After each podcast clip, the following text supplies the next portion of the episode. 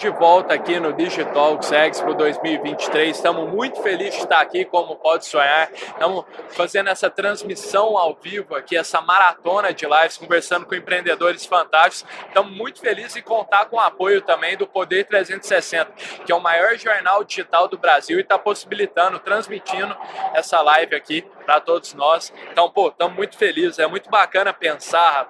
Talvez nós, o Sonhar seja o podcast mais omnichannel do Brasil. Nós estamos no YouTube, estamos todos os streams de áudio, estamos nas redes sociais, estamos no canal Empreender também, que é uma parceria da TV Bandeirantes com o Sebrae. Então, pô, uma baita honra estar na televisão também por assinatura e pela primeiríssima vez fazendo uma ativação presencial aqui, pô, com as pessoas ao redor. Então, muito bacana mesmo. E estamos muito felizes de conversar com vários empreendedores sensacionais. E, Rafa, nós estamos muito animados para bater esse papo e conhecer a história de como você também fundou a Zux Smart Data. Muito obrigado ter aceitado o convite. Pô, obrigado vocês, é um prazer aqui, né? E muito legal essa dinâmica que está aqui, porque as pessoas que estão aqui não estão entendendo. Tem um monte de câmera aqui, Tem. o bicho pegando por todos os lados, um barulho danado. É, e a gente aqui no meio do burburinho. Isso é não, é muito legal, é, parabéns. Valeu, parabéns, vamos juntos, vamos juntos.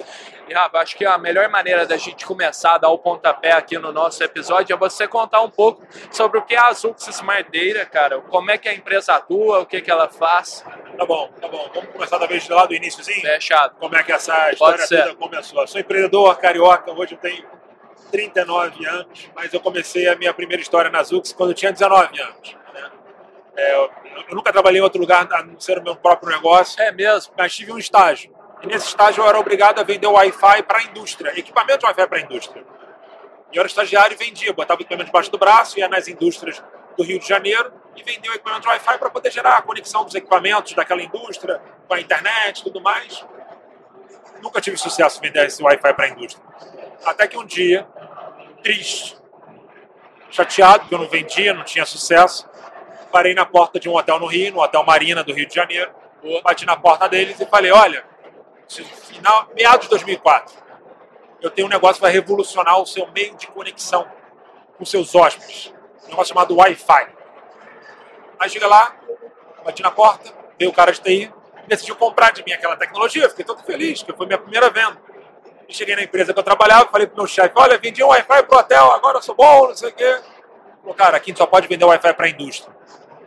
Eu falei, mas eu vendi, agora eu tenho que entregar. Não interessa, se você quiser montar uma empresa de Wi-Fi, fizer o seguinte, você monta a tua empresa de Wi-Fi é e toca o bar. Aí eu saí de lá e pensei, deve ser fácil montar uma empresa, né? e aí quando eu saí de lá...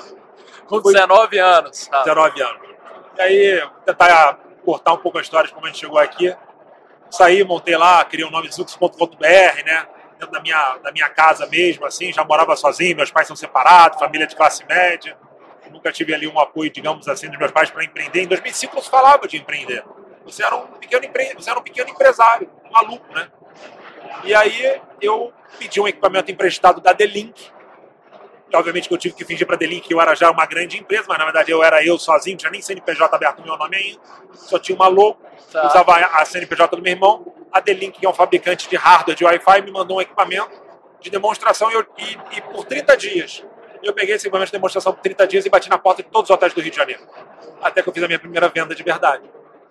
E aí eu vendi o meu primeiro hotel, que era equipamento de Wi-Fi para hotel, depois eu vendi o segundo hotel, vendi o terceiro hotel, comecei a vender alguns hotéis e só botava no lobby. Até que um dia um dono de hotel falou assim: Rafael, por que você não cria um software de tarifação de internet de Wi-Fi para hotel e fala com o seu chefe? Porque eu nunca falava que eu era o dono da empresa, eu falava que eu era estagiário, que eu tinha vergonha, eu era muito novo, né? muito Sim. descabelado. Né? Verdade.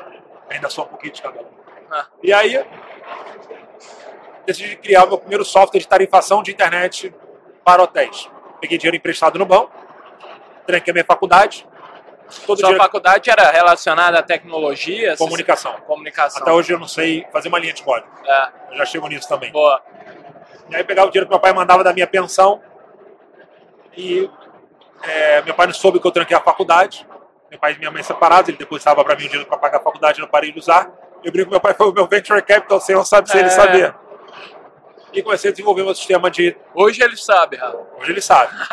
Hoje ele. Não, hoje Depois ele sabe, minha mãe certo sabe. Só. A minha mãe não sabe muito bem ainda que eu faço com nada, eu brinco que minha mãe acha que eu tenho uma lan house até hoje, né? Dados, tecnologia é. e tudo mais. E aí eu criei, um, em 2005, o primeiro software de tarifação de internet para hotéis. E o modelo de negócio eu instalava o Wi-Fi dentro dos hotéis e compartilhava a, a, receita que vinha dessa tarifação de internet. Porque os hotéis antigamente cobravam a internet do, do, dos hóspedes. E o negócio começou a dar certo em 2005, 2006. E no final de 2006 eu vendi 50% da empresa para um grupo de amigos investidores que ia me dar mais dinheiro para botar mais Wi-Fi dentro dos hotéis. Só que em 2008 o modelo de negócio degringolou completamente, a empresa começou a afundar. Eu tinha 23, 24 anos. Por quê? Teve algum acontecimento? Os não, hotéis né? começaram a parar de tarifar a internet. Então meu modelo de negócio começou a ficar obsoleto. Entendi. Cara, eu estava exausto. Eu estava morto.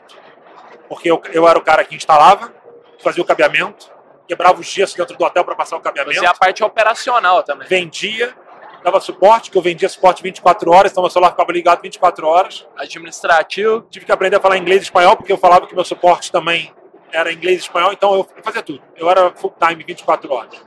E ralava demais. Aí, o negócio começou a degringolar completamente, mas eu tive uma ideia de criar uma empresa de vídeo on demand para hotéis. Tipo Netflix para hotéis, tá. em 2008.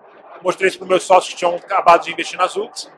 Quando eu falo sócios, eram amigos assim que botaram 50 mil reais. Uhum. Ele falou, cara, é, o negócio core da empresa já está dando errado, eu não quero investir nessa tua ideia nova não, provavelmente vai dar ruim também, né? E aí eu achei uns, uns sócios de fora do Brasil, decidiram investir uma graninha nesse meu negócio, e eles seriam responsáveis por desenvolver essa nova tecnologia. E aí tem até uma história engraçada aqui em São Paulo, que além deles desenvolverem, ele me deu mais tipo 30 mil reais para poder fazer o go-to-market, o lançamento desse meu produto no PowerPoint ainda. Eu vim para São Paulo, no evento chamado Equipe Hotel, que é o maior evento de tecnologia de hotelaria de, hotelaria, de São legal. Paulo. Montei um stand, montei um projetorzinho, tudo peguei na casa do meu avô, é, computador na casa de fulano, 100%. peguei meu carrinho e vim dirigindo. No improviso. E montei lá um stand de também empresa que chamava Flicon, Video on Demand for Hotels and Resorts.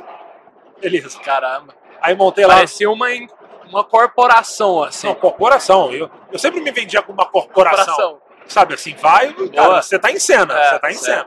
Porta pra fora. Aí, cara, os clientes começaram a gostar dessa história, e aí veio uma pessoa que falou, olha, eu adorei o que você está montando, procurei uma solução como essa na Alemanha e outros lugares fora do Brasil, e eu quero investir na sua empresa. Isso já final de 2008, início de 2009. E, enquanto isso, o, australiano, que era pessoa de fora, desenvolvendo a tecnologia. Tudo PowerPoint, 100% PowerPoint. Era completamente maluco. A gente brinca que eu atirava a flecha e depois saía correndo para desenhar o alvo. E aí esse cara, por um acaso, é carioca também, encontrei com ele no Rio dois dias depois, e por um acaso ele era fundador da maior empresa de RP de soluções para hotéis da América Latina. Legal. Então ia casar exatamente com a minha ideia. É. Ele, ele, ia me ajudar no go-to-market. Sim, uma produto. sinergia grande. Sinergia total. E aí ele decidiu investir na minha empresa. Seis meses depois o produto ficou pronto. A gente ia fazer a POC no mesmo Hotel Marina, que começou a minha história toda, no Rio de Janeiro, na praia do Leblon. E nada funcionava. Tudo deu errado. O sistema de filme não funcionava, as integrações não funcionavam, o negócio ficava travando na tela. fiquei com muita vergonha. É. E aí, nesse dia, teve uma reunião entre os sócios, eu, esse cara aqui que tinha acabado de investir, o primeiro investidor australiano, eles brigaram entre si e o negócio praticamente acabou naquela tarde, antes da gente plantar o primeiro hotel. Só que naquela época, a Zux já estava praticamente acabada na mão dos antigos sócios. Eu estava devendo 120 mil reais na pessoa física. Eu tinha trancado minha faculdade. Todos os meus amigos se formando, Caramba. indo para viajando, arrumando emprego em banco.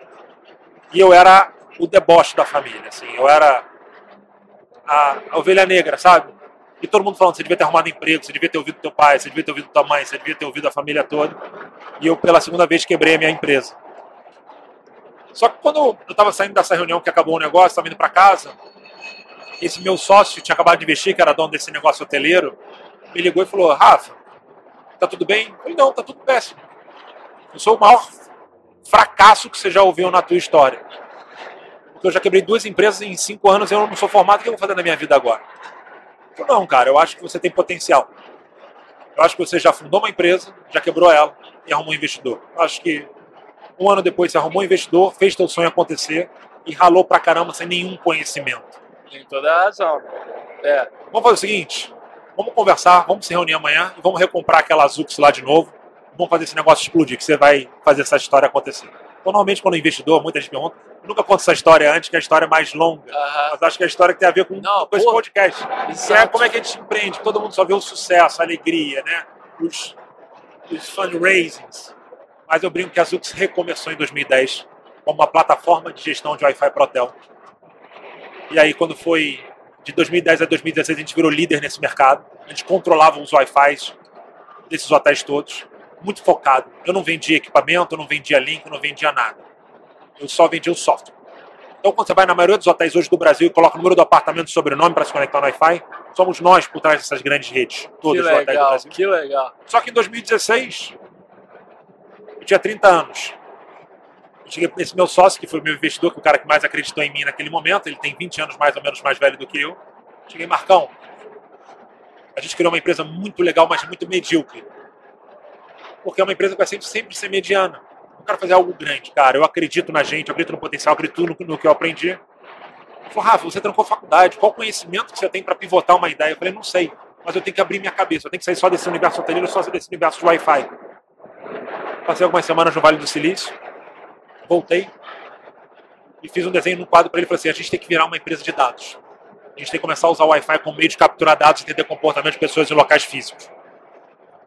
Ele falou, cara, o que você entende de dados? Eu falei, nada, mas a gente vai aprender. E eu desenho no quadro lá um ecossistema de Wi-Fi, onde que a pessoa que se conecta no hotel A, eu pego o dado dessa pessoa, enriqueço o dado dessa pessoa e esse dado é, é replicado dentro dessa empresa que ele se conectou, essa rede hoteleira, mas esse dado também é replicado na nuvem.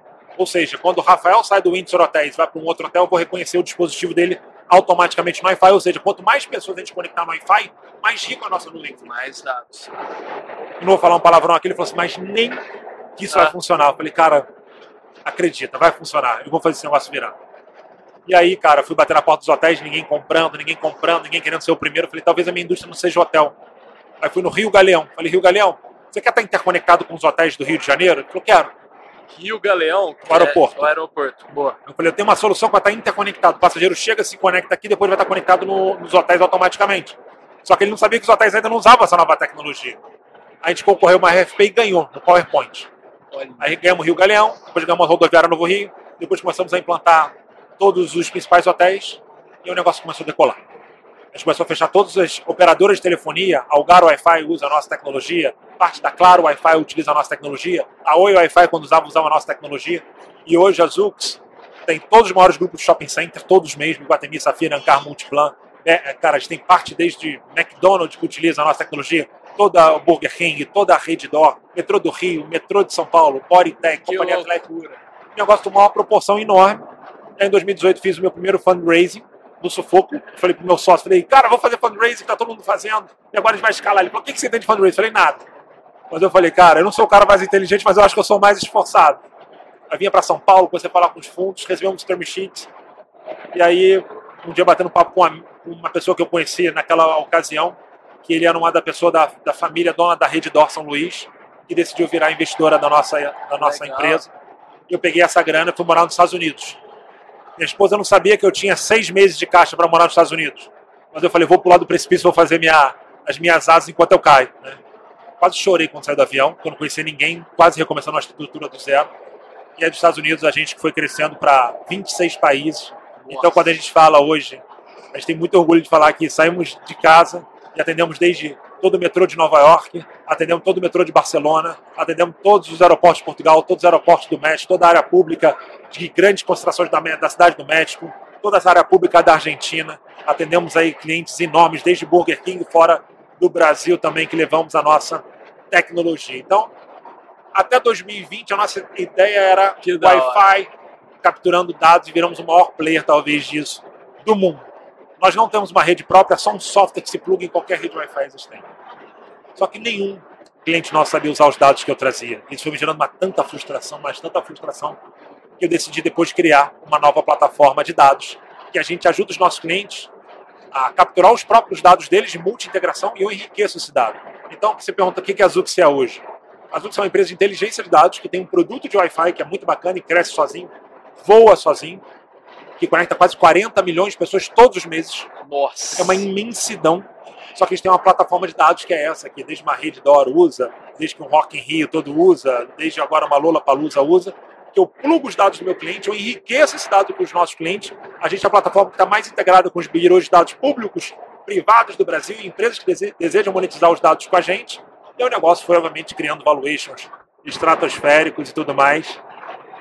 Mas foi na raça, assim. Foi cara, foi desde cortar gesso, passar cabo dentro do hotel, para a gente hoje falar aí que a gente atende 1.600 clientes aí nesses países Nossa, todos. então massa. esse é um pouco da nossa história. Pô, essa história valeu demais, cara. E, pô, você tem. Dá pra ver que você carrega o espírito empreendedor desde a fundação da empresa, desde que você fundou. Muito bacana, pô. Foi uma história de vários desafios, né? Pô, começou ali, teve dívida no meio, levantou recursos, pô. Essa história valeu demais, pô. Tomou cara, um, um bom tempo, mas foi muito legal. Muito... E eu acho que vale a pena você contar. A gente nunca sabe o dia de amanhã. Essa história sua exemplifica isso. Mas qual que é seu sonho? Sonho, cara? Onde você sonha em chegar no horizonte de tempo, com a Azux ou não, que você quiser estabelecer, cara? Então, dois, tá cinco ou dez anos. Engraçado que essa história de sonho, ela, ela vai migrando um nível de maturidade você vai tendo na sua vida pessoal, né? Quando eu era sozinho, eu queria ser milionário, crescer, ser explosivo. Aí depois você tem filhos, né?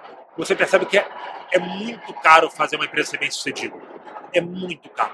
É muito caro na pessoa física. Você só isso. levantou captação uma vez? Não, três vezes. Três vezes. Então, uma a gente levantou no valuation de 30 milhões de reais, depois 400, depois um bilhão de reais. Um bilhão de reais.